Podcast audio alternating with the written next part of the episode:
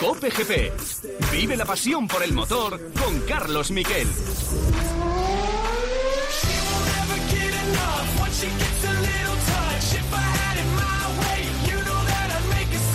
235 miles an hour. Palou is living up to his words. He is going fast, really fast. He's also going wide and high at the exit of turn one. Alex Palou, his Chip Ganassi Racing teammate, jumps to the top with a 234.2. Eclipses distance time of the Alex Palou.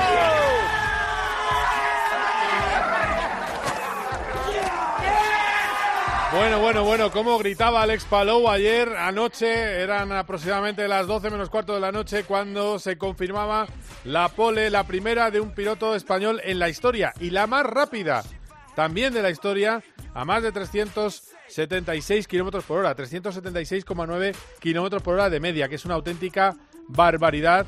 Eh, esa velocidad es, en es- durante la vuelta se llegan a alcanzar los 400 por hora en el óvalo de Indianápolis y eso hace, bueno, pues que Alex Palou esté ante una gran oportunidad. Esta es una Indy 500 donde no se adelanta. Entonces la estrategia de Palou, que pudiera resultar un poco más complicada de lo normal, al final era, eh, vamos a hacer lo más rápido posible, esas 234 millas por hora, pero sobre todo un vueltón inicial. Con ese vueltón en primera vuelta, eh, da igual que luego llegue a la cuarta vuelta. Recordemos, el sistema son cuatro vueltas y se hace la media de esas cuatro vueltas. Bueno, pues de esa manera puedo intentar la pole. Y es lo que hizo. Hizo una gran velocidad en esa eh, primera vuelta y luego lo supo mantener a lo largo del tiempo. ¿Qué significa la pole? Significa mucho. No se puede adelantar fácil en las 500 millas. Ya no sirve esto de salir el 15 ganar en condiciones normales. Eh, no es fácil. Van a estar, la lucha por la victoria va a estar entre los 6, 9 primeros como máximo. Y además es la, es la, eh, la velocidad más alta de la historia en las 500 millas de Indianápolis. Alex Palou ha superado por menos de un kilómetro por hora de media, que es muy poco, 0,9 kilómetros por hora a Rinus Bekai. Y tercero, Félix Rosenqvist. Es la media más joven de la historia, la primera fila más joven de la historia. Le siguen en la parrilla Santino Ferrucci, Patricio Ward, ojo con él, que es el rival en el campeonato del líder, que es Alex Palou. Y en la sexta, completa la segunda fila de la parrilla, Scott Dixon. Evidentemente tiene un gran coche con el Chip Ganassi, pero él es el mejor de los cuatro coches de Chip Ganassi. Y así de contento estaba Alex Palou. It means the world to me now. Um, to the boys, to everybody. We know it was going to be tight. It was really tight, but the tank car crew did an Para mí amazing es todo job. All the gracias CGR eh, a los chavales. Gave me the fastest car today, so Ha estado muy, It muy was not cerca. ideal, honestly, it was tougher than doing the four laps all, all out. So um, yeah, super proud. Estoy muy Um, orgulloso. The work that they did all, all month, all year. To get to this point, so yeah, um, couldn't be prouder. y estoy muy orgulloso de todo lo que hemos hecho para llegar a este punto. Además, eh, dice Palou, eh, es que hemos la vuelta primera fue especial, fue algo especial. Yo creo que esa ha sido la clave, ¿no? Esa eh, primera vuelta a una velocidad superior a las 235 millas por hora, que es una auténtica eh, locura. Respecto a Palou también tenemos el futuro. ¿Y el futuro qué es? ¿Qué va a pasar en las 500 millas? Insisto, la pole antiguamente no valía tanto, pero es verdad que estos coches son muy complejos, hay muchas turbulencias para adelantar y es bueno ir marcando tú el ritmo de la carrera. Y si no marcando, estar entre los mejores. Y es lo que ha pasado en las últimas ediciones. Han ganado siempre los que estaban delante. El año pasado salía segundo y salía primero Scott Dixon. Yo recuerdo que Scott Dixon tuvo un problema, se va para atrás y Palou se queda líder. Pero ¿qué le sucedió? Bueno, pues que tuvo una entrada en boxes que ya eh, cierra el pit cuando le tocaba parar y tuvo que hacer una parada extra y al final terminó noveno. Si no, también tenía ritmo para ganar. Alex Palou va por todas. ¿Por qué? Porque esto le puede suponer un punto y aparte en su carrera. Él está comprometido con McLaren como piloto reserva, probador. Ya estuvo en la carrera de Miami. Y ganar la Indy y ganar las 500 millas de Indianápolis, está liderando, recordemos, el campeonato Indy, le puede suponer no solo que dos equipos como Chip Ganassi y McLaren se peguen por el para el año que viene, sino también un pasaporte, a lo mejor en diferido, pero un pasaporte para eh, la Fórmula 1. Hablamos de la. Le preguntaron por la carrera de las 500 millas. No lo quiere agafar. Esto es lo que decía Palou. We'll try, we'll try. We'll keep on working. Uh, Lo it's- intentaremos, it's a vamos a seguir trabajando. uh, for that race, it's a tough race. Uh, we're going to enjoy now the P1 uh, on qualifying. Uh, Será una celebrate carrera dura y larga. for next week. Y ahora vamos a disfrutar con los chicos este eh, primer puesto y prepararnos lo mejor posible para la próxima semana. Seis y media de la tarde del domingo. Es una auténtica barbaridad lo que eh, nos ha hecho nos ha hecho disfrutar al Espaló y nos puede hacer disfrutar en esa carrera que recordemos que no es algo sencillo, que es una carrera eh, que se disputa, que es muy larga, que son evidentemente 500 millas y que termina a eso de las nueve y media de la noche, con lo cual hay tres horas en las que pueden pasar muchas cosas. Se necesita suerte, se necesita coche, lo tiene, se necesita talento y se necesita suerte. A ver si tiene fortuna, porque las dos cosas principales, que es el coche y las manos, y las tiene. Y es semana en la que se pueden juntar dos cosas. Por un lado, ese triunfo de Alex Palou desde la pole y también el triunfo de un piloto español en Mónaco.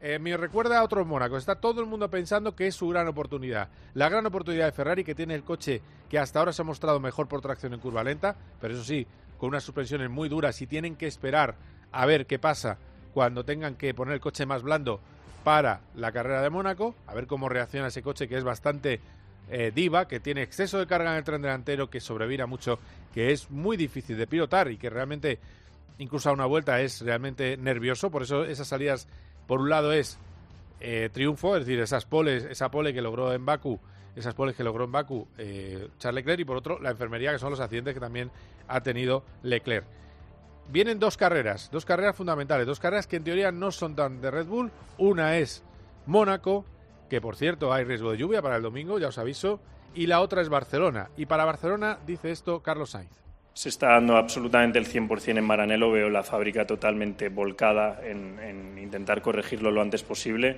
y nosotros los pilotos pues con sesiones exhaustivas de simulador, reuniones con ingenieros, intentando poner todos eh, el 100% de nosotros para corregirlo, para todos esos tifos y que nos sigue, para toda la afición española que quiere que, que esté un poquito más arriba con Ferrari y llegar a ese Gran Premio de España, ojalá en una mejor posición de la que estamos ahora porque en el Gran Premio de España están previsto un chasis evolución, mejor dicho, una evolución importante del Ferrari con un suelo nuevo y un retoque en la suspensión trasera.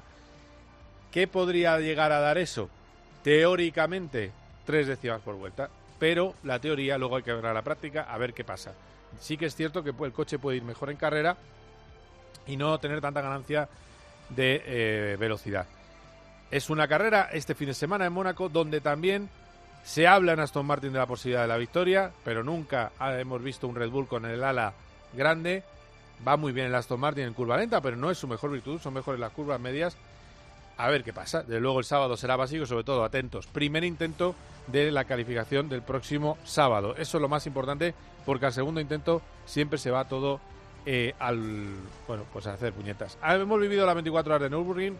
Más allá del resultado, lo que me gustaría es hablar con dos pilotos que han estado dentro, que nos cuenten lo peligrosa que es, porque se disputa en el circuito antiguo. Es una auténtica locura. Están adelantando grúas, están con las, eh, con eh, bueno, pues con todo el servicio de seguridad, ambulancias. Es una auténtica pasada y además compitiendo contra coches muy lentos. Vamos a hablar con Dani Juncadella, los dos han abandonado por toques, Dani Juncadella y con Andy Souce que nos cuenten los secretos y también hablaremos con ellos de Fórmula 1, que no se me olvide que Mikel Ascona ganó en su categoría, eh, con su TCR, con el Hyundai, ganó en su categoría y de luego hay que felicitarle porque el piloto Navarro siempre rinde y rinde a un gran nivel. Dos cosas ha habido este fin de semana, la calificación de las 500 millas, las 24 horas en el Burring, lo vamos a hablar todo a partir de ahora en Cope GP. Cope GP. Por la noche en la radio. Todo lo que ocurre en el deporte y las exclusivas de Juanma Castaño. Hoy han hablado los dos entrenadores, Xavi y Ancelotti. Ancelotti y Xavi a la misma hora, Madrid y Barcelona. De lunes a viernes de once y media de la noche a una y media de la madrugada, todo pasa en el partidazo de Cope. El número uno del deporte.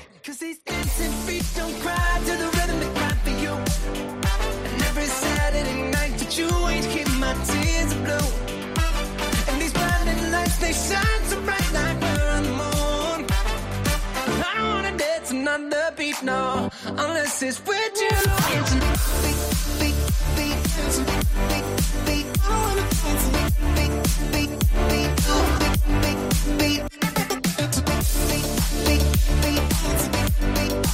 I wanna dance.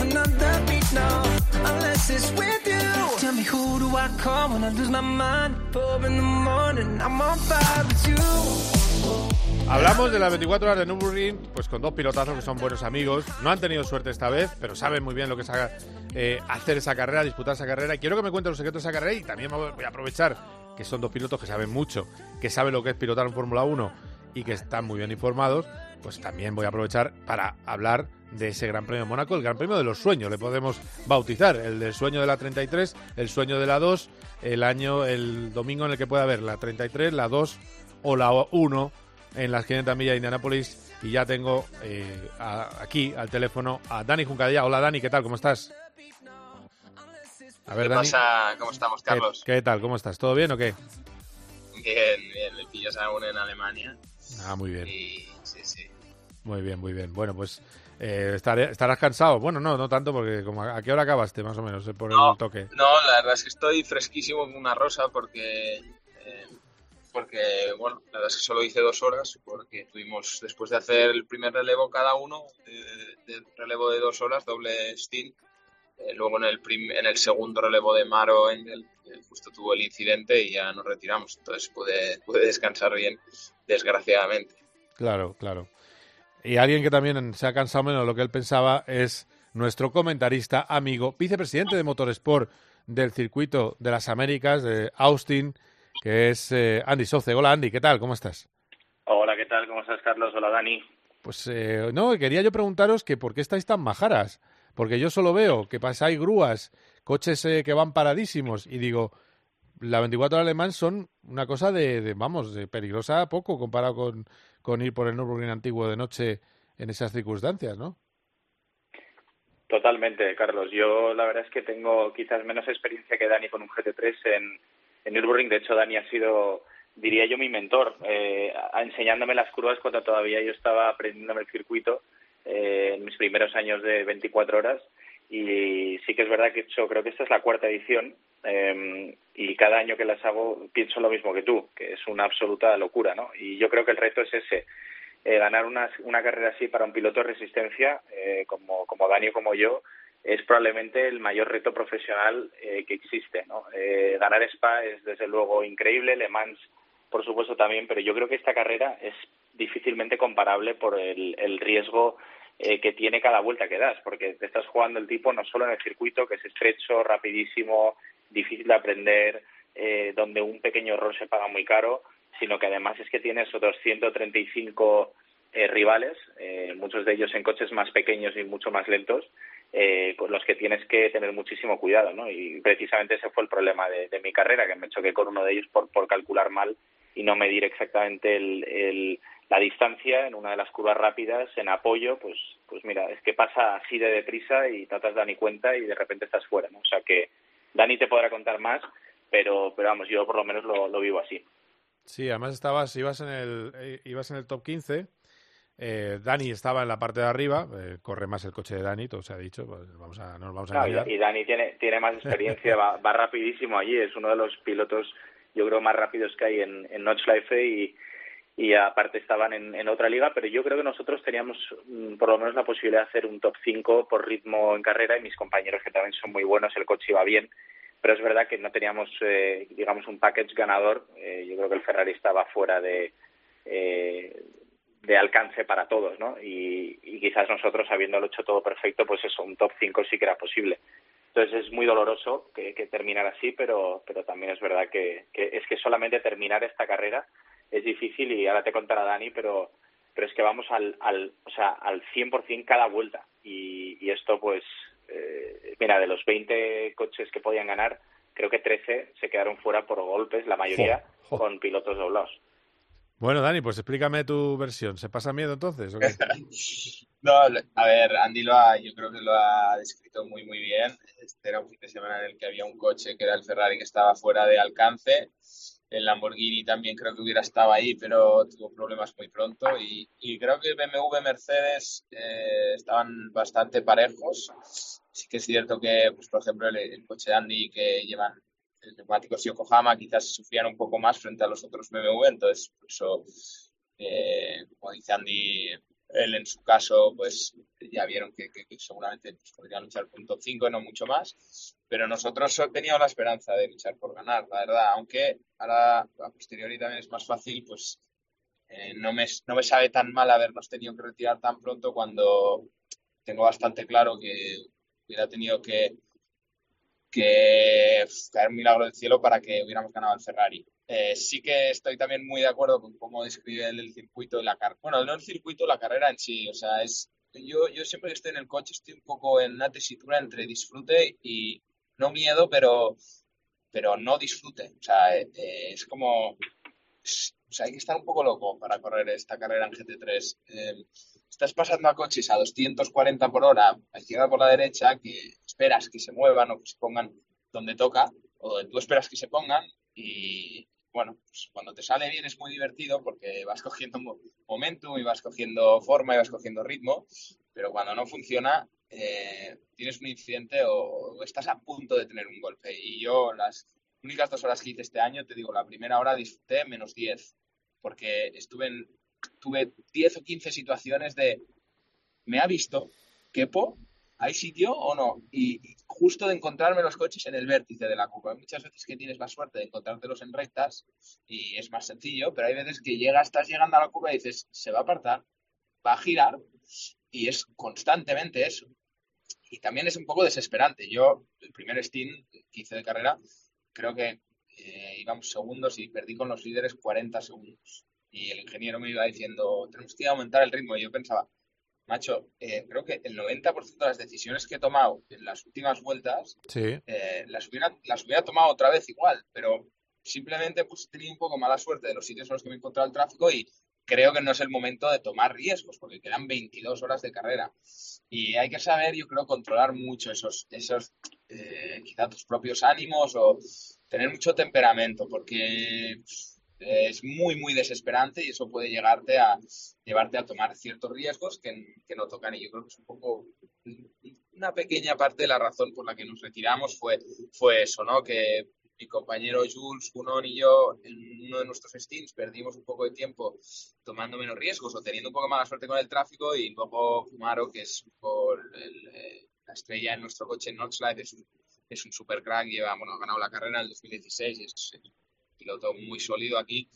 Yo creo que salió con el cuchillo entre los dientes a, a muchas horas del final, ¿no? Y, y, y bueno, una situación un poco dudosa en la que toma una decisión que ya es la decisión que es y en el momento del incidente ya no puede hacer nada y hay un coche lento que nos golpea.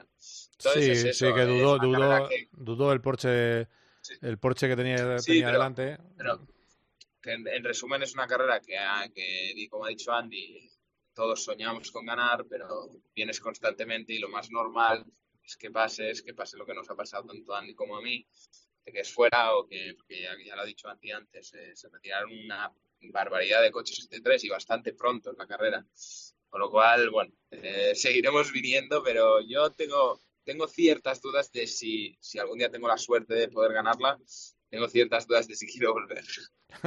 vale, o sea, eh, pone la pica en Flandes y te vas. Vale, vale, está bien. Me llevo el balón, ¿no? Bueno, dice. eh, es que eh, te lo digo en serio, Carlos, y Andy estará de acuerdo conmigo, y muchos pilotos eh, también están de acuerdo. Y a, a veces quizá necesitas darte un golpe para darte cuenta que esa, esa, esa, frase es totalmente cierta para el 99% de los que corremos ahí. Eh, o sea, rozas la locura en esa carrera y, es muy divertido cuando tienes 20 años, 25, 30, pero llega un punto que tienes ciertas prioridades también en tu vida y creo que hay que sopesar todo. Pero bueno, yo es mi opinión y creo que Andy estará bastante de acuerdo. Sí, yo además tengo, tengo hijos, o sea que Sí. lo valoras más Sí. todavía. Sí, sí, Porque cuando, cuando tienes familia piensas más en lo que, en las consecuencias que puede tener. Es verdad que correr ahí eh, y sobre todo en la categoría nuestra, eh, yo no digo que las otras no lo sean, eh, porque ahí yo he corrido con coches pequeños y te digo que es hasta más peligroso porque tienes que estar constantemente pendiente de, de, cuando vienen los GT3 nosotros somos los que adelantamos, ¿no? Entonces, el problema es que cuando corres una categoría más pequeña te puedes permitir el, pues eso, frenar, dejar pasar a alguien, perder dos segundos, tres segundos, pero es que en GT3 la competición se ha vuelto tan, eh, o sea, tan profesional y, y vas tan al límite todo el rato y esta carrera ha sido la más rápida de la historia. Se ha batido el récord en tres vueltas, tres vueltas que cada vuelta son ocho minutos. O sea, piensa Sí, que sí, ha sí. sido la carrera más rápida de la historia en casi media hora. Es una barbaridad. Entonces, ha sido todo en seco, no ha habido ni un minuto de lluvia. Entonces, Sí que es verdad que dices, bueno, más fácil en seco, depende, porque vas todo el rato a cuchillo. En lluvia, pues hay momentos en los que no sabes cómo está la pista, levantas, tienes más cuidado, hay muchos más momentos de riesgo, y entonces aquí es cuchillo en boca 24 horas. Entonces, ostras, eh, claro, eh, por eso se retira tanta gente, porque es que es una carrera que ya no solo ganar, es que terminar ya es difícil. Y estoy muy de acuerdo con Dani, yo creo que tienes que valorar, hay muchos pilotos de fábricas que no quieren correr, dicen, es que ni que me pagues, eh, o sea, el doble, que no, que no me, me sale a cuenta. Y la preparación, el hacer en el S, que es la categoría, digamos, que corre ahí durante todo el año, eh, previo a la carrera, pues tienes que hacer mínimo dos o tres carreras para llegar a las 24 horas preparado y con, y con ritmo, porque es que ya puede ser especialista eh, Dani o Maro Engel eh, o mi compañero Croñes, que si estás un año fuera del circuito y vuelves, es que, es que las primeras cinco vueltas no, no entiendes nada. O sea, dices, ¿dónde, ¿dónde estoy?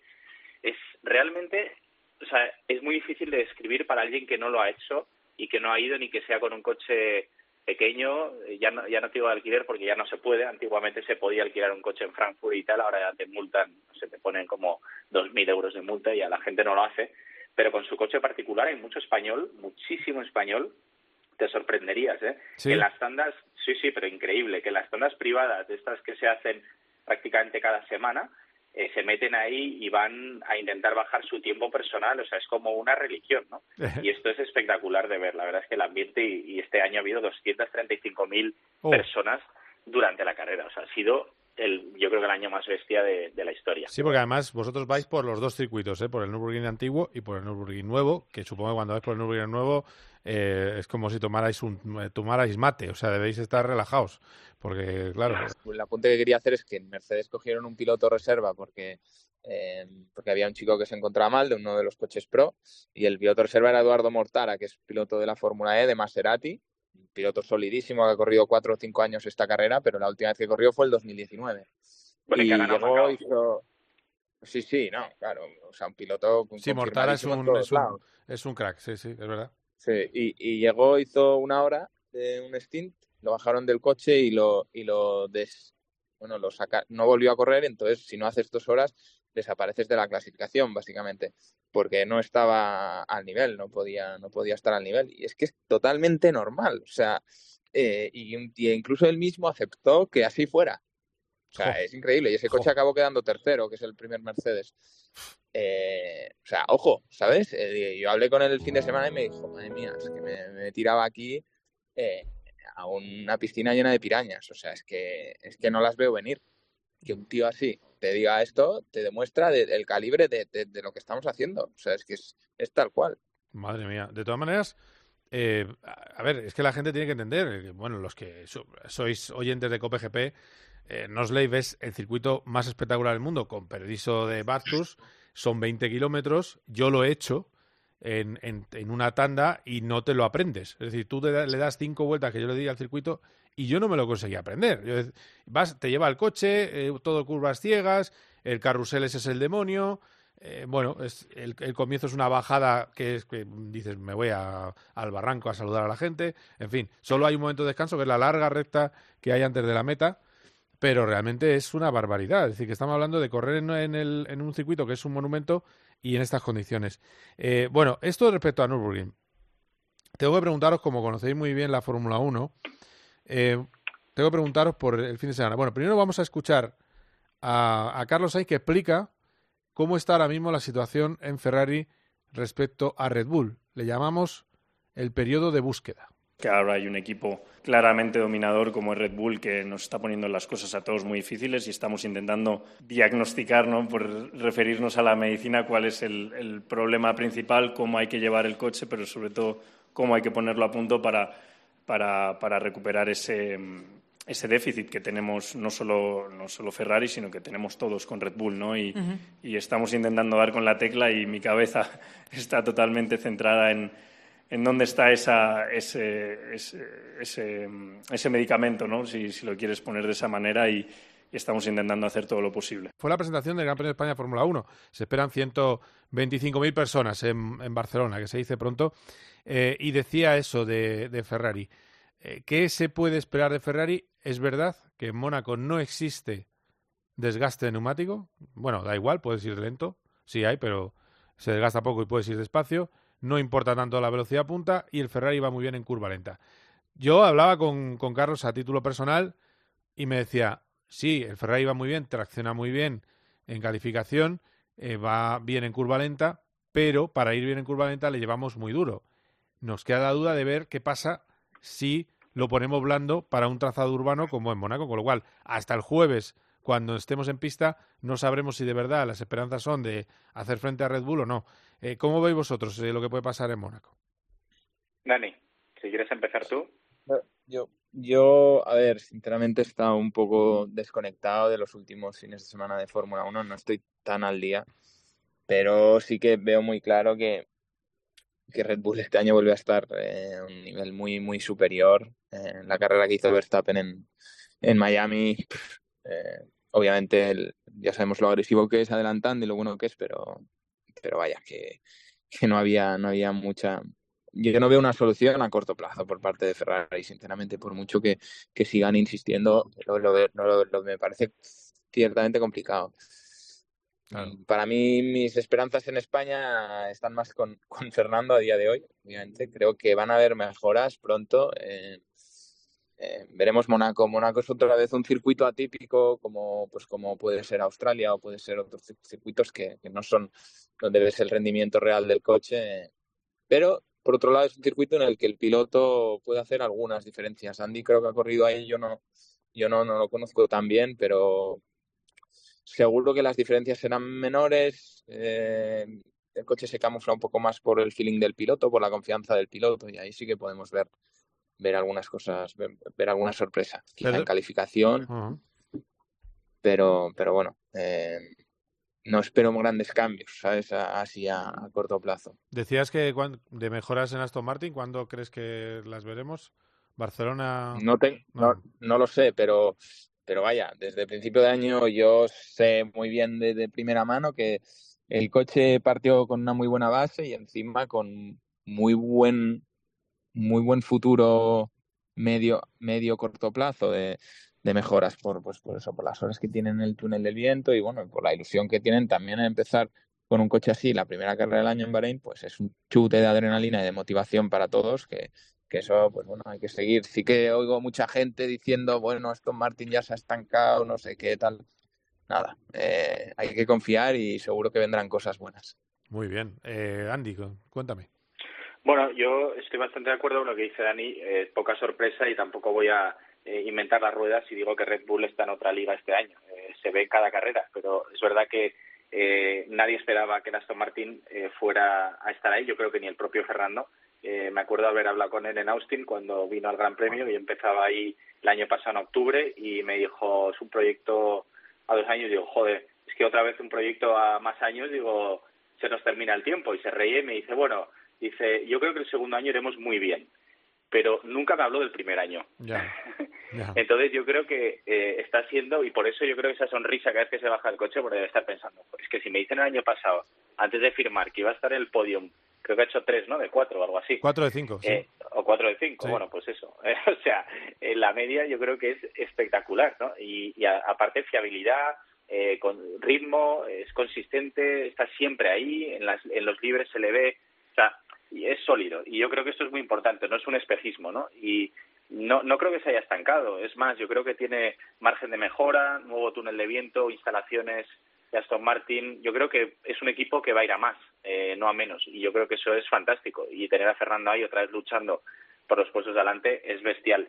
Y Mónaco, pues como dice Dani, eh, Mónaco es un poco lotería, eh, depende mucho de la clasificación, normalmente eh, si clasificas adelante tienes muchas opciones de terminar adelante. Yo me acuerdo cuando corría en World Series o GP2 que la puesta a punto del coche la hacíamos siempre para clasificación, o sea, no pensamos ni en la carrera, porque decías, bueno, es que con que ponga el coche en mitad de pista, que me pasen no es difícil. Claro, claro. Claro.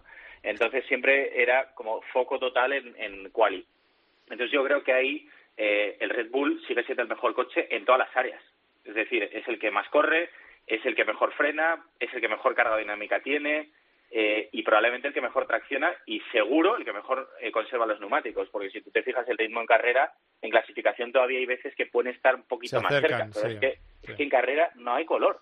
Entonces yo creo que el problema que tiene todo el mundo eh, y donde temen a Red Bull es precisamente ahí. Entonces, si de repente hay alguien, un Leclerc, un Sainz, un Alonso, que se saca una vuelta de estas mágicas, que, lo, que ha pasado en los últimos años, o sea, no es nada nuevo, Sí. que se desbanquea un Red Bull, a pesar de que no tengan, eh, o de que tengan, perdón, el mejor coche, eh, pues puede pasar el milagro, pero ahora mismo me preguntas y, y sigo apostando por Verstappen, o sea, me parece el piloto que está más en forma y, el, y tiene el mejor coche. Eh, es difícil pensar en otro, pero si hay algún circuito donde se pueda producir ese efecto sorpresa, eh, es Mónaco. O sea que, ojalá. A mí me encantaría ver a Fernando en pole, imagínate. Bueno, a mí a, todo, a toda España, claro. No, hombre, desde luego, desde luego, porque además, eh, a ver, me gusta esa conversación que decías que tuviste con Fernando, porque eh, él tenía los datos. Aquí el 27 de agosto eh, dije yo que iba a mejorar mucho Aston Martin.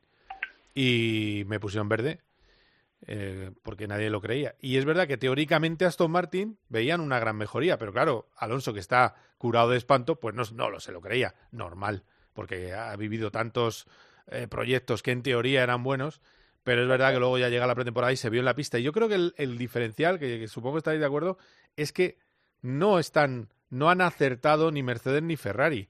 Ese es el, es decir, ellos han dado un gran salto que, que pensábamos que iba a ser cuarto coche tranquilo, es decir, detrás de Mercedes y Ferrari, pero muy tranquilo delante de Aston, de Alpine y McLaren. Pero claro, se han encontrado con que Mercedes con dudas, Ferrari sin ritmo en carrera, pues están de segundo coche. Es una eh, y con Fernando también, ¿eh? Porque yo creo que es segundo coche con Alonso, porque la diferencia también con Stroll es importante. Eh, pero bueno, al final Bueno, pero Eh, tienen un cochazo, ¿eh? O sea, Sí, si sí, sí. la- las, eh, va tranquilo. las él. Sí. y tal, incluso en la primera que Stroll venía de, de haberse roto las muñecas y tal, la diferencia es bastante pequeña. Eso quiere decir dos cosas. Una, que tienen un coche que, que está claro que, que- que es capaz de luchar con los, por lo menos con los Ferrari y con los Mercedes, ¿no? Eh, luego vamos a dejar a los Red Bull en, en otra dimensión por ahora, pero en un momento dado incluso con Red Bull. Pero también está claro que Stroll está haciendo un buen trabajo. O sea, al final estar a dos décimas de Alonso, mm, desde luego no eres manco. No, no, que no. está por delante Fernando y que luego en resultados en carrera, porque Fernando gestiona las carreras que es otro nivel, estoy de acuerdo que, que quizás es, es difícil de comparar. Pero hay muchas hay muchos indicios que nos hacen ver que el coche es un es un gran coche. O sea, eso que Fernando es el que lo lleva al podium, no tengo duda. O sea, Sí, es, sí. es especial, eso seguro. sí, sí, sí. Sí, yo creo que al final Fernando es el que capitaliza siempre los resultados, o sea, siempre estará ahí. Eh, Stroll tendrá días buenos en los que estará como Fernando en calificación o hará una carrera muy buena, pero Fernando estará siempre ahí. Esa es, yo creo, para mí la diferencia, sobre todo. Claro, claro. Eh, vale, y, y, em, bueno, veo eso, muy de Red Bull, muy en, en Red Bull, pero es que es lo que hay. Y está muy bien que lo contéis, porque la gente se cree también que hay una varita mágica. Tantas veces hemos ido a Mónaco y ha ganado el que está liderando el mundial, que ya, mm, en fin, que sí, que puede haber fallos en Mónaco, evidentemente, pero que esto no es eh, una varita. Y luego os tengo que preguntar, porque seguramente ya no hablé con vosotros, de España será parecido a Mónaco, como en realidad no están tan lejos un circuito de otro. Es mucho más rápido España, pero es otro circuito de alta carga, otro circuito donde la calificación es fundamental, donde es difícil adelantar y por desgracia, eso sí, la diferencia de más España. desgaste, ¿no? De neumático. Exacto, el gran desgaste de neumático que va a hacer que Ferrari tenga que sufrir una caraja importante, ¿no? Ese es el, el... Eso, mira, eso es lo que le preocupaba a Carlos Sainz, que decía que a ver si con las mejoras de España pueden estar en disposición de hacerlo mejor. Lo decía hace unos días en la presentación del Gran Premio. Me parece increíble que hayan pasado, que haya pasado tanto tiempo, pero la verdad que han sido años buenos para mí. Eh, ha habido progresión, ha habido mejora en todos los sentidos y sobre todo ahora poder ir a mi tercer Gran Premio de España con Ferrari como piloto Ferrari es algo muy muy especial. Eh, he intentado mejorar en todo lo que he podido, he intentado convertirme en mejor piloto, mejor persona y, y mejor atleta, ¿no? También por así decirlo y, y creo que estoy más preparado que nunca, con más ganas que nunca de competir en casa delante de toda esa gente que cada vez hay más, cada vez hay más gente que nos apoya, más gente que nos sigue. La Fórmula 1 yo creo, como habéis visto todos, está al alza y sobre todo en España creo que va a ser, yo creo, de los mejores Gran Premios de España que se, que se van a vivir en, de los últimos años. Pues uno de los mejores grandes premios, esto se refería al corte que he puesto antes en, los titulares sobre eh, las mejoras de España le pueden permitir llegar más lejos. Eh, ahí sí que circuito de desgaste, buen circuito para Aston Martin, pero bueno para Red Bull. Y ¿os creéis lo de Mercedes? Porque Mercedes presenta ya un coche con nuevo alerón delantero, con nuevo suelo, con nuevos pontones en Mónaco. ¿Ese Mercedes puede ser el azote del, Mundial, el, equipo que dé la vuelta a esto, o sobre todo el azote de, Aston Martin? Mercedes es un, equipo que si alguno tiene el método o conoce el método, debería ser Mercedes. Eso, eso sin duda, porque han sido quienes han dominado previamente a Red Bull. Y, a veces un poco en la Fórmula 1 yo veo que pasa eso. Que es eh, como dominio absoluto de un, de uno o de otro. Y, eh, igual que antes de Mercedes, pues fue prácticamente época dorada de Red Bull, ahora ha vuelto Red Bull. Y pues todo, eh, cu- cuando oyes cosas así, huele a como, bueno, ojo que ahora viene Mercedes. A mí me gustaría que no fuera así, sinceramente. Yo soy un piloto de la marca, pero eh, ya te digo, como aficionado, desde fuera, me gusta la variedad, me gusta que, que hayan cosas, me, gust- me, me llaman cosas como lo de Aston Martin. Obviamente, también es más fácil decirlo para, para cualquier español, pues por- porque está Fernando, pero, pero esto es lo que da a la Fórmula 1 esa vidilla. Y yo creo que desde la Fórmula 1 también quieren, seguro que quieren que pase esto. Entonces, bueno, veremos si Mercedes es capaz de, de a corto plazo solucionar ciertas cosas o acercarse, pero, pero si no es así, yo creo que yo, yo desgraciadamente tengo la sensación que tenemos Red Bull para tiempo. Ya, ya. Eh, Andy. Bueno, yo, a ver, me encantaría igualmente eh, ver a otro equipo más que, que ha dominado los últimos años, pues eh, luchando con los Red Bull. Y es verdad que si te fijas, eh, Aston Martin con motor Mercedes, que esté por delante de la propia fábrica, eh, hay que pensar. Eh, yo creo que el diseño del coche no ha sido el que esperaban. Hamilton ponía mucho énfasis en que el año pasado se habían equivocado con el diseño y que, bueno, un año un poco perdido pero que este año tenían bastante más claro eh, hacia dónde ir y me, me, escu me escucha bastantes podcasts y tal, tanto de ingenieros como de Mercedes como de Toto Wolf, en los que tenían como la lección bastante clara y han llegado este año y tampoco han dado con la tecla, ¿no? Lo que sí que es verdad es que lo que dice Dani, si hay un equipo que puede darle la vuelta, ese es Mercedes. Entonces, eh, yo creo que esas nuevas eh, actualizaciones o updates que van a traer para para Mónaco, si dices ya, eh, Carlos, Sí, sí, sí. eh, las tienen las tienen bastante probadas y claras, por lo menos en el simulador y en túnel de viento, y, y probablemente puedan dar una sorpresa. No sé si como para poder competir con los Red Bull, porque el salto es muy grande, pero, pero claro, es que les falta muy poquito para ser el mejor equipo después de los Red Bull. Tampoco están tan lejos. Luego en carrera los dos suelen ser bastante sólidos. Entonces, eh, yo no los descartaría y les tendría en cuenta para, para la lucha de mitad hacia final de temporada eh, en estar ahí, pues por lo menos eh, luchando por podiums. Hamilton habla de victorias, dice que volverán a ganar. Vamos a ver si eso es posible. Yo creo que ahora mismo todavía están un poco lejos, pero desde luego traer actualizaciones y ser Mercedes, ah, yo creo que el resto de rivales ahora mismo están un poco preocupados. Sí, sí, sí, desde luego. Bueno, pues vamos a ver qué pasa. Eh, eso sí, compañeros, nos hemos quedado sin Imola, que ha sido una pena, pero ya os aseguro yo que ni siquiera eh, yo tenía hotel a 8 kilómetros de circuito y no podía acceder al apartamento, y así mucha gente. Es decir, no era un tema de Imola, porque ya he visto más de uno y más de dos. Mira, la pista está bien, ¿no? Pero se acaba, eh, como se puso seco el jueves, eh, ya se ha secado lo que se había inundado. Ya, ya, pero hay que llevar a las 100.000 personas. De eso estáis los dos de acuerdo, ¿no? Que, que hay que meter 100.000 personas allí en Imola, tienen que dormir, tienen que ir por carreteras cortadas eh, y que era un estrés para, para los eh, servicios de atención, para toda la fuerza de seguridad, era un estrés haber hecho eso, ¿no?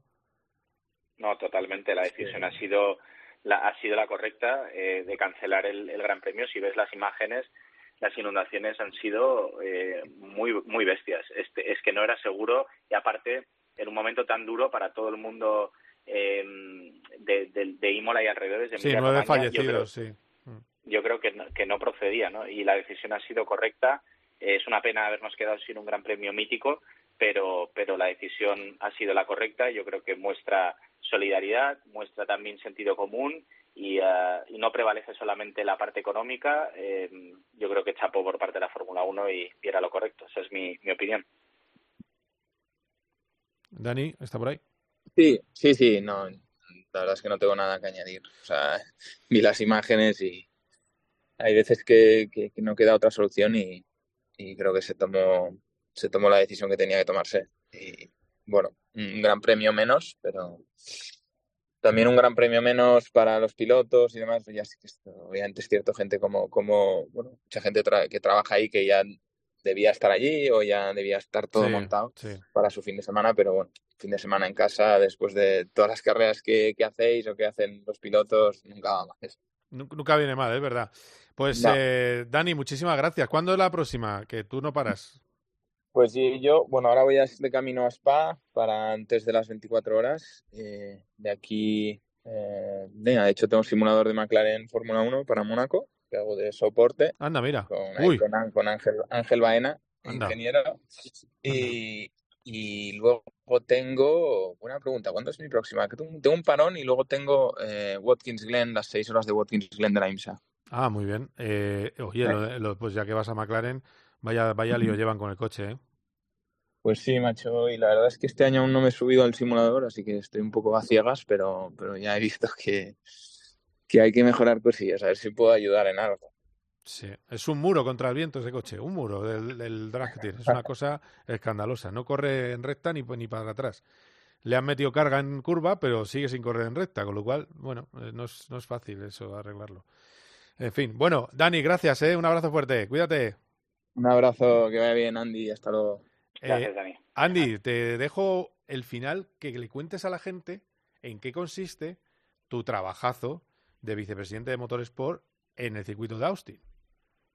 Bueno, básicamente eh, la gestión de todo lo que son alquileres de pista, eh, competiciones, digamos, no reguladas o no sancionadas por, por digamos, Fórmula 1, MotoGP y, y NASCAR, que son nuestros tres eh, major events en, en, COTA, eventos, digamos, más importantes. Todo el resto de competiciones y alquileres, pues, eh, pasan, digamos, por mi departamento.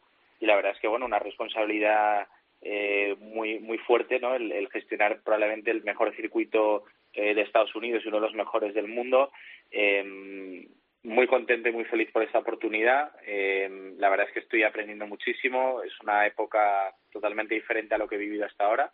Y bueno, poder compaginarlo con, con las carreras, eh, pues también eh, es una suerte, ¿no? El poder seguir en activo y a la vez eh, tener un trabajo de oficina de, de ocho horas diarias, pues no es fácil, eh, sobre todo para, para hacerlo bien en ambos eh, territorios, ¿no? Y, y bueno, creo que he conseguido encontrar ese equilibrio y la verdad es que pues pues muy feliz, ¿no? Viviendo en, en Austin y con la familia allí, cambio importante como te puedes imaginar para Sí, todos, sí. pero bueno, ya adaptados y, y muy contentos con, con esta oportunidad y la verdad es que eh, disfrutando muchísimo, aprendiendo muchísimo de la gente que hay. Hay un equipo muy fuerte de, de empleados eh, en el circuito que, que están muy preparados y claro, llevan 10 años en activo.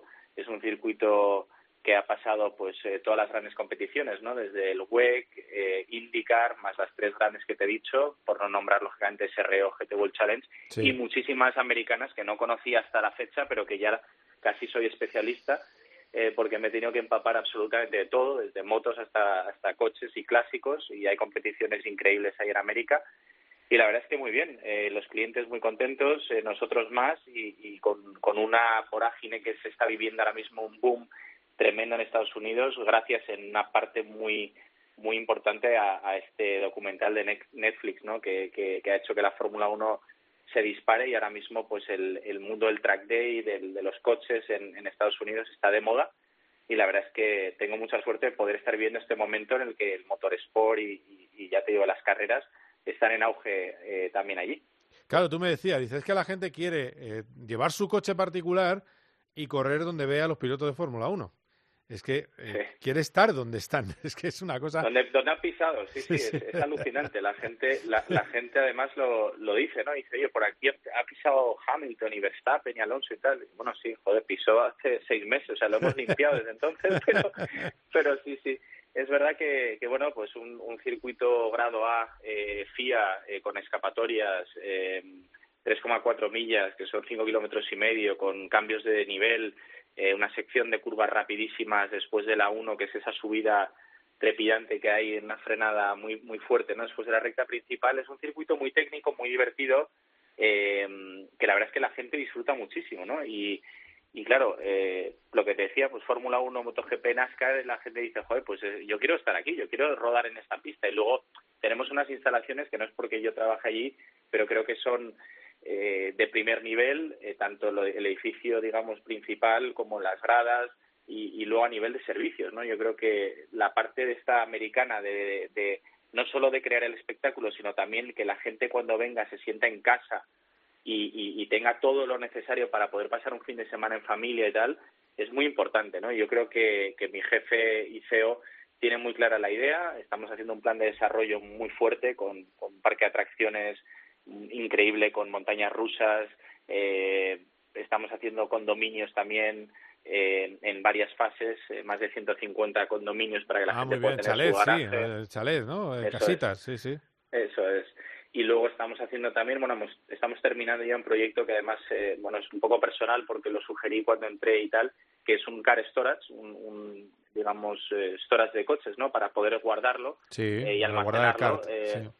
Correcto. Y hay mucha gente que, que pues tiene necesidad, ¿no? Tiene un garaje limitado en su casa y colección de coches y bueno, pues ahí tendrán un espacio que, que, qué mejor sitio, ¿no? Que tener un coche que además utilizas en pista en, en un circuito si, si lo tienes cerca de casa. Y Texas al final, aunque es muy grande, pues es verdad que tenemos Houston, Dallas, Austin en un radio de tres horas más o menos y hay muchísima gente de ahí eh, muy apasionada del mundo del motor que, que necesita espacio. O sea que estamos creciendo, tenemos 25 conciertos al año.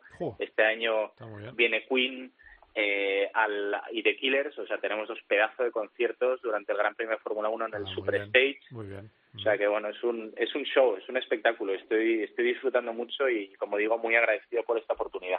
Me gustaría verte allí. Yo creo que, que a ver si me puedo acercar en este Gran Premio de Pues, este año. si vienes, si vienes en octubre, me verás. Fenomenal, muy bien. Pues gracias, Andy. Un abrazo fuerte, cuídate, que vaya bien. Un fuerte abrazo a todos. Chao. Venga, hasta luego. Pues quedaos aquí porque ahora enseguida hablamos de motos. My first kiss went a little like this. Cope GP. Vive la pasión por el motor con Carlos Miquel. You know Los fines de semana en la radio. El deporte y la diversión de Paco González, Manolo Lama y Pepe Domingo Castaño. Los números uno del deporte. Música, maestro. Eh, ha quedado declarada el estado de felicidad en el estudio central de la COPE.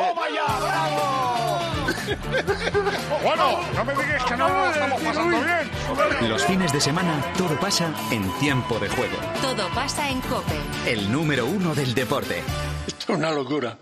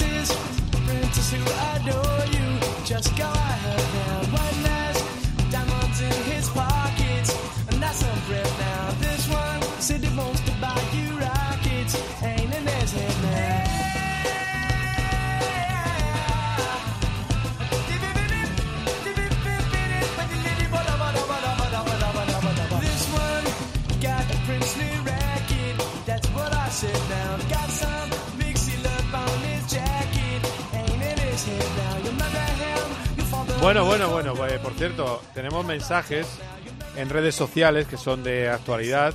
Ha hablado Luis Hamilton y ha dicho, estamos contigo, Vini. Eh, es increíble cómo Vinicius se ha ganado todo el apoyo de medio mundo, menos del presidente de su liga y de los otros equipos integrantes de esa liga. Eh, salvo Xavi que ha hablado, bueno, es, es divertido. El caso es que del mundo del motor tenemos la solidaridad de eh, Luis Hamilton, que ya sabéis que en el tema del racismo pues es un militante eh, activo. Hablamos de motos porque están en periodo de descanso, todavía les quedan dos semanas hasta la próxima carrera, pero tenemos cosas que contar y discutir. No mucho tiempo tenemos, pero vamos a hablar con- de ello con la persona que más sabe de este país, que es Borja González. Hola Borja, ¿qué tal? ¿Cómo estás? ¿Qué tal, Carlos? Buenas tardes. Pues bien, bien, aquí, aquí andamos. Que estábamos, estamos, la verdad, bastantes zarandajas. Eh, tú que eres un hombre de mundo, que sé que cuando puedes ver las carreras de Fórmula 1, y además me ha, me ha gustado que me dijeras, no estuvo mal Miami, menos mal. Pues claro, tengo a Dani Asejo, el productor, que estaba horrorizado, pero no, no, es una carrera que no se decide hasta las últimas 10 vueltas, pero bueno, mm, no pasa nada. Yo- Y con mucha gente pendiente. ¿eh? y con mucha y con mucha audiencia, más que el fútbol. Que es que no lo, no lo he hablado en antena, por- pero eh, bueno, sí lo he hablado en Deportescope, pero es que estamos hablando de 900.000 espectadores en directo y el diferido, que es justo a continuación, otros 200.000. 1.100.000. El partido de fútbol de Madrid o Barcelona más cercano, que no era un clásico, que evidentemente está en otro planeta, estamos hablando de 790, 800.000. Encerrado. Yo quiero saber qué audiencia tendrá la Fórmula 1 en abierto, cuando se den abierto y cerrado, en, que se va a dar entre el 5 en el Gran Premio de España. Eh, Sería curioso. Y cuida- cuidado con las motos que están aumentando la audiencia. Ha vuelto Márquez y No, cuidado. De hecho, nos han dado, han dado hoy casualmente, esto no lo hemos hablado, pero han Sí. dado unos datos desde MotoGP de, de audiencias a nivel mundial y se calcula que el fin de semana han subido un 27% y el sábado, que es el día del sprint, eh, el dato que nos han dado es un 51% más de, de audiencia televisiva, eh, con, sumando a esto el récord absoluto que se hizo de, de espectadores en un fin de semana, que fue en Le Mans, que se reunieron eh, a lo largo de todo el fin de semana casi 280.000 espectadores, digamos, no personas, porque repiten varios días, pero el, el domingo se superaron de largo los, las- los 100.000 espectadores para ver la- las, las carreras, las tres carreras, y el sprint del sábado yo creo que rondaba los 90.000 espectadores, o sea que una, una pasada. No, no, es una barbaridad lo que está tirando el motor en el mundo. Lo que está tirando, es verdad que tiran todos los, los eh, espectáculos en general, porque la gente ahora es cuando está liberándose de estos años complicados y, es- y va a todo. Pero aunque vaya a todo, no es normal que se llenen todos los circuitos, que es que lo que la gente tiene que entender, que más allá de, de quién gane o quién no gane, que gana Márquez, no gana Márquez, da igual. Es un fenómeno de masas y hay que tomarlo como tal y ya y, está. Carlos, y, y no doy un detalle porque a veces se olvida. eh, son eh, ciento y pico mil personas un domingo que van a Le Mans. O sea, que se desplazan a Le Sí, que Le no Mans son Estela, sí, habitantes de Le Mans que van a ver las carreras. No es eh, aficionados del Real Madrid que, que van al. Bernabéu desde, desde el barrio de al lado. ¿no? Es gente que se desplaza y se, y se come cuatro o cinco días de fin de semana. En este caso, además, en campings, eh, muchísimas motos. O sea, que tienes que poner una intención que es un, un viaje completo. O sea, que son, son audiencias eh, que tienen un, un- o espectadores que tienen un, un valor extra. Tú lo sabes, el cómo se ponen todos los hoteles y todos Sí, los, sí, los sí. aeropuertos, alquileres de coche y demás, en cada, cada vez que hay un evento de, de Campeonato del Mundo de MotoGP o Campeonato del Mundo de Fórmula 1. Sí, es una locura. Eh, por cierto, acaba de poner un mensaje Fernando Alonso, 28 de mayo a las 3. ¿Cómo le gusta, eh? Eh, 28 de mayo suma 33 a las 3, ¿vale? Entonces ya está. Ya todo, toda la, todo el mundo se ha vuelto completamente loco. Ya está volviéndose otra vez loco con el 33 y la posibilidad de la victoria 33. Bueno, en fin. Eh, a ver, dos cosas que quiero comentar contigo. Uno, el ataque de sinceridad de Alex Espargaró. Aquí solo me gustaría que mi país me apoyara más, o nos apoyara a todos, porque aquí solo hay un piloto y los demás somos unos llorones. Eh, claro, y dice, a partir de ahora ya no voy a decir nada, me voy a dedicar a no decir nada porque se quejan de que soy un llorón. A ver, yo es que creo que tiene un poco de razón. Eh, ¿No? Bueno, yo, sí, yo primero me río porque, porque Aleix es, es de sangre caliente y, y bienvenido sea en este sentido, porque es verdad que se moja con todo y, y eso se agradece. Es el piloto con más experiencia de la parrilla y aunque él diga que no va a hablar más, yo sé que, terminará hablando porque es superior a sus fuerzas y, y si cree en algo, pues lo, lo defiende, aunque luego pues le puedan caer palos. Le ha pasado a lo largo de toda su vida y, y ahora que tiene más relevancia en el campeonato, pues se nota todo más lo que dice. Y sí que es cierto que es verdad que, que, eh, que, bueno, pues estamos viviendo un, un 2023 lleno de tensión, un 2023 en el que hay pilotos, él es uno de ellos, pues que no están muy contentos con el formato por el nivel de estrés que le supone y, y, bueno, pues por el, el nivel de tensión que se está viviendo en las carreras.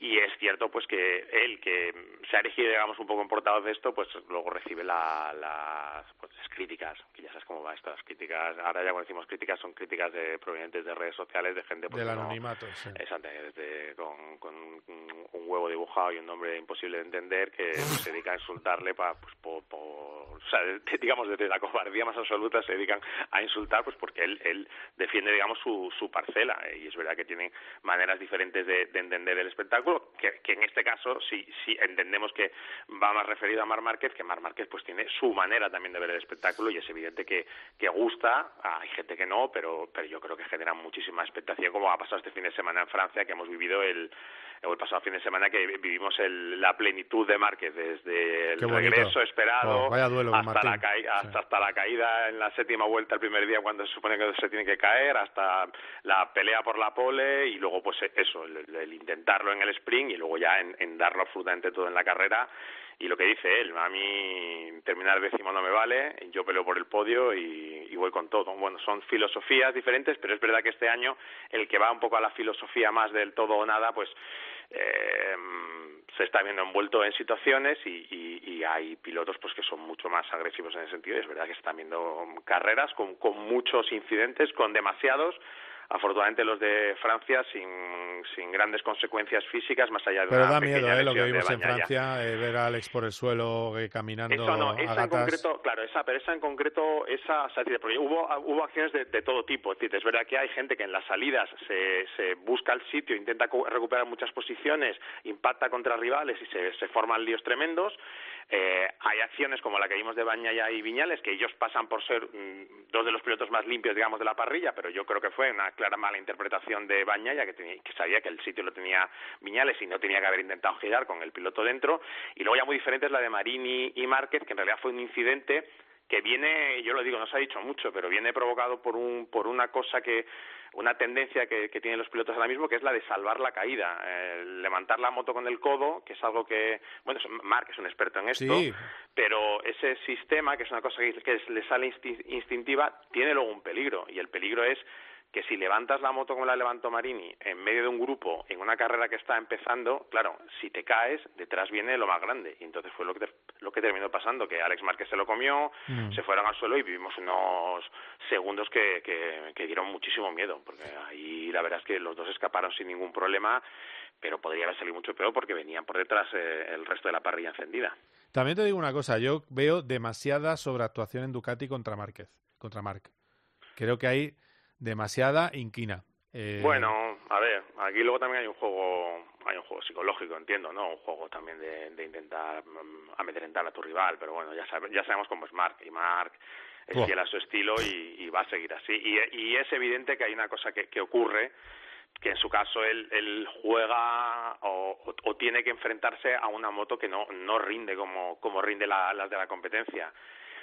Le hace ir más al límite. No, no, y tiene, claro, sale tan mal de la curva anterior que va colado en las frenadas y claro, se acaba cayendo. O sea, las, las, sí, las, las, las caídas, por ejemplo, la caída del otro día en carrera con lo de Martín, pues él decía, venía, era consecuencia de la, de la curva anterior. Eh, lo que pasó en Portugal en la primera carrera, pues yo creo que era consecuencia de su, de su ansiedad por no perder comba con los de delante, contando con que su moto no le permitía hacer mucho más y, y bueno, es consciente de que tiene que agarrarse ahí y probablemente pues lo interpretó un poco so- no de la mejor manera y al final pues terminó en el Cristo que terminó con, con Oliveira lesionado y con él también lesionado que al final ha estado muchas carreras fuera. Sí, pero luego llega eh, Peco, levanta la mano en la sprint, se enfada porque le adelanta, luego hace un, re- un recula Sí. con la historia. Bueno, eso lo comentamos, lo comentamos porque tuvimos COPGP el domingo. Claro, claro, Pero- no, y, al, y al final, al final, Carlos, pues ha entrado otra variable más a la tensión, que es la de los el, el VAR, los árbitros, que aquí nunca han jugado Uf, mucho, están pero este están ahora, jugando, sí, y sí. entonces ahora es verdad que hay sanciones que, o sea, hay acciones que se penalizan de una manera, otras que se penaliza, o sea, las mismas se penalizan de otra, y entonces entramos en los líos de lo que digo siempre de las manos, las manos en el fútbol, pues lo, pues lo mismo, interpretaciones que no se entienden. Tuvieron una reunión el viernes para que intentasen aclararles cómo eran las cosas, intentando ver acciones determinadas por qué se había hecho una cosa y no otra, pero creo que no llegaron a ningún acuerdo y me da a mí que va a ser la cantinela de, de todo el fin de semana. El último, Alex Márquez, que tiene una sanción de tres posiciones es en la parrilla de salida, eso, sí, exactamente es para. Mugello, y bueno, pues también caliente después de la carrera, pues dijo que se estaban cargando MotoGP, etcétera, etcétera. O sea que, bueno, eh, estamos también con ese, con ese extra, pero que bueno, al final es un elemento más de distorsión, pero hay que decirlo, un elemento de distorsión genera más tensión y, y a veces la tensión es, es drama o a veces la tensión es diversión. Bueno, pues en, en eso estamos ahora mismo. Eh, yo hay un afán de la MotoGP porque se hable más de ellos y a lo mejor este la, Bueno. la aparición del jurado también también viene va Sí, por eso, ahí. eso también lo pienso yo. Eso ya, es, digamos, ya es interpretación un poco eh, malévola, pero sí que es verdad que, que el, el hecho de que se hable, pues eh, genera expectación y esa expectación es es buena para, para deportes como estos y bueno, pues entiendo que cuando ahora se enlacen las tres carreras seguidas que hay entre Mugello, Sachsenring y Assen, pues que es un momento muy importante de la temporada, ya prácticamente con todos los pilotos ahí metidos, pues vamos a, vivir más momentos de estos y, vamos a tener más, más historias que contar. Pero bueno. y además van a seguir siendo las motos cliente, van a seguir teniendo la misma moto, a pesar de lo que dice Peco. Peco también está un poquito enloquecido, con tanta caída se le está yendo un poco, porque es verdad, claro, o sea, Peco ha malgastado su rapidez de una manera, tenía que ser líder destacado del Mundial y está ahí eh, bueno, no sé si saca dos puntos, me parece, o, creo, que, creo que es uno a Bezeki, pero es que eh, echas, las cuentas, si tú quitas las carreras al sprint, que no hay que quitarlas, pero digo, si quitas los sprints, que es lo nuevo de este año, el líder sería Bezeki, porque realmente Peco está consiguiendo sacar muy buen provecho de los sprints y eso le permite tener esa posición de, de líder. Eh, bueno, mm, eh, vimos el año pasado, tuvo que remontar 91 puntos en la segunda mitad de temporada y, y esa remontada venía por errores suyos en carrera que, que le hicieron terminar por los suelos ya lleva varios, ya lleva varios, ya lleva tres, eh, que son muchos.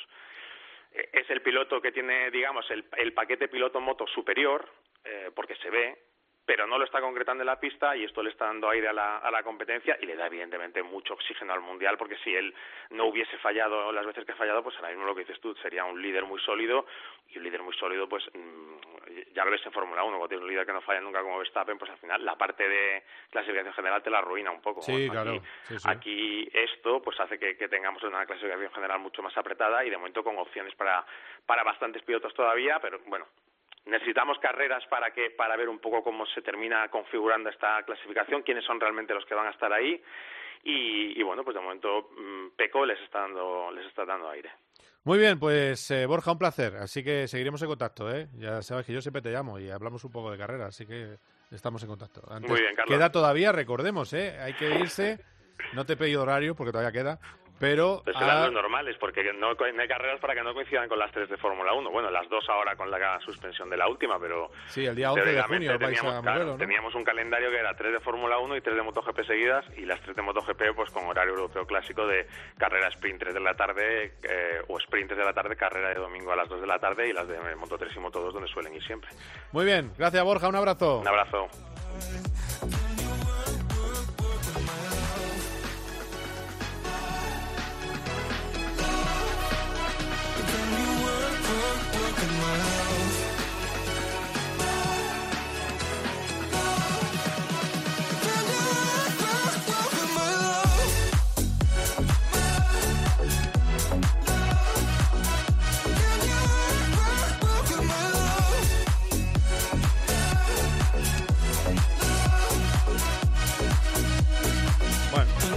Programa vivo y claro, estoy viendo algo recién llegado a Indianápolis, que son las fotos de los tres primeros clasificados de la parrilla, que lo acaba de colgar Alex Palou.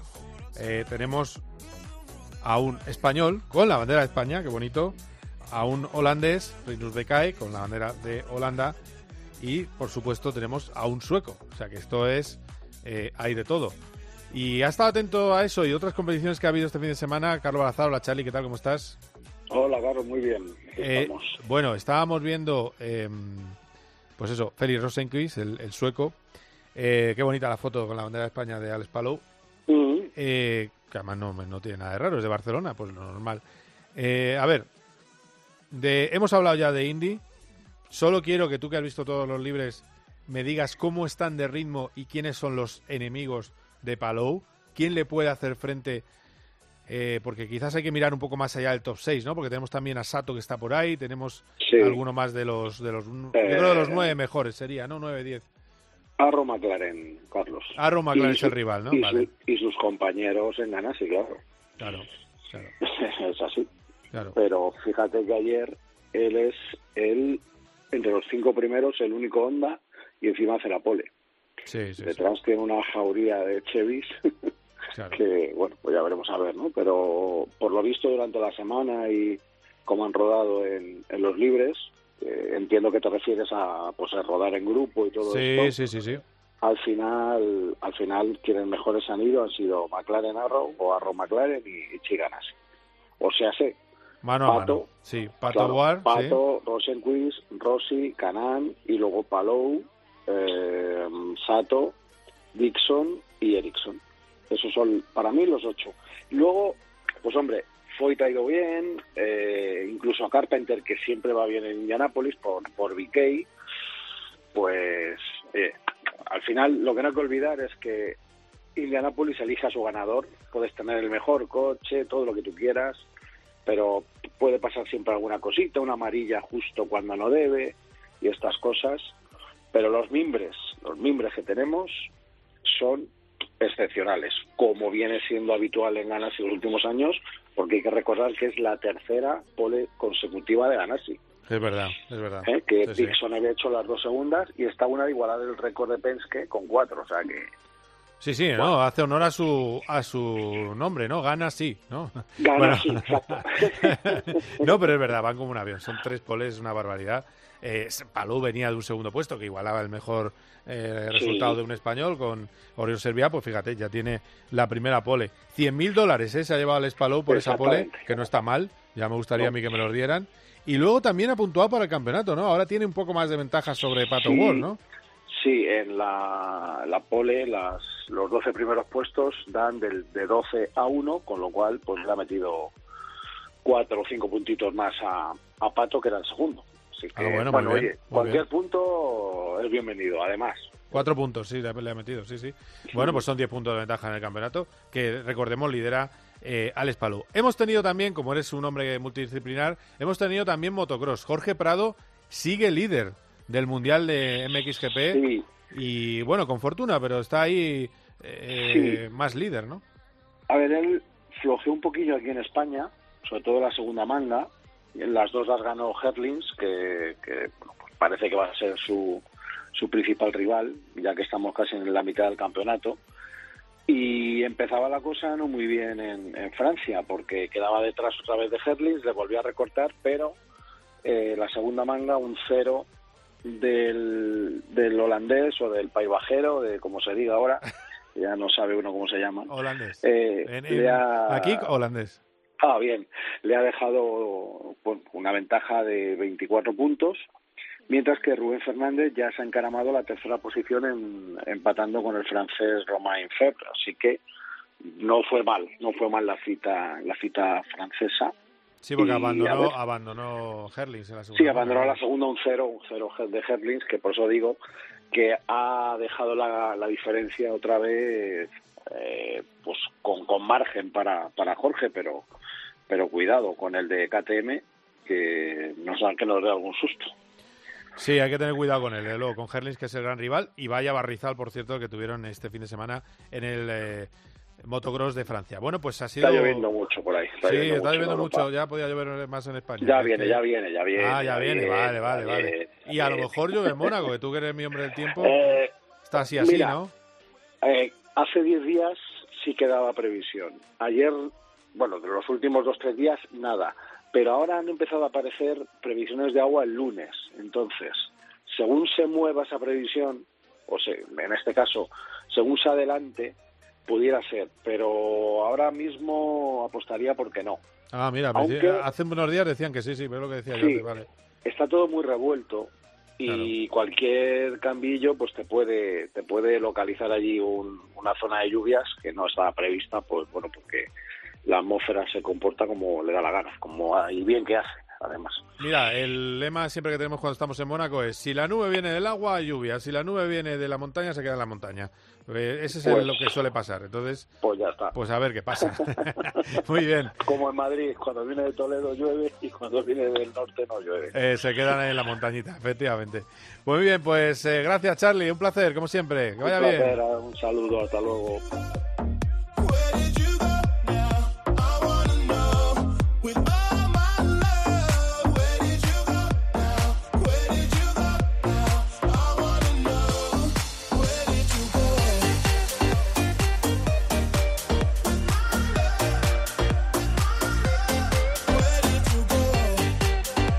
atentos, el fin de semana, Gran Premio de Mónaco. Viviremos a las 4 de la tarde la calificación el próximo sábado.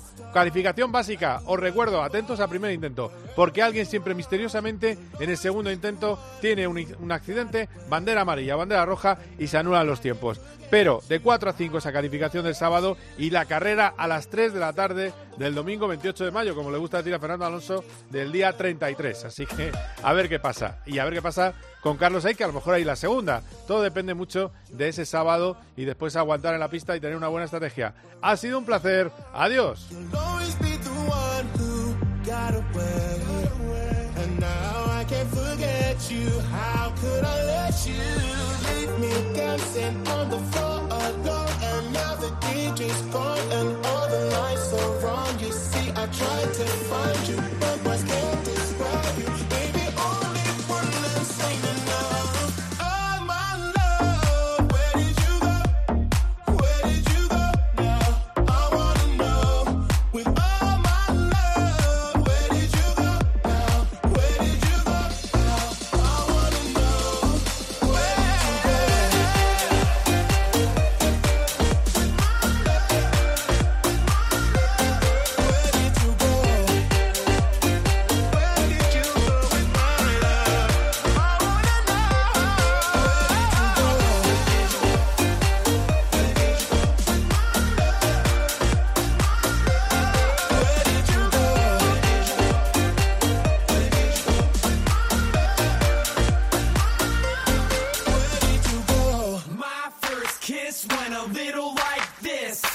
GP. Vive la pasión por el motor con Carlos Miquel.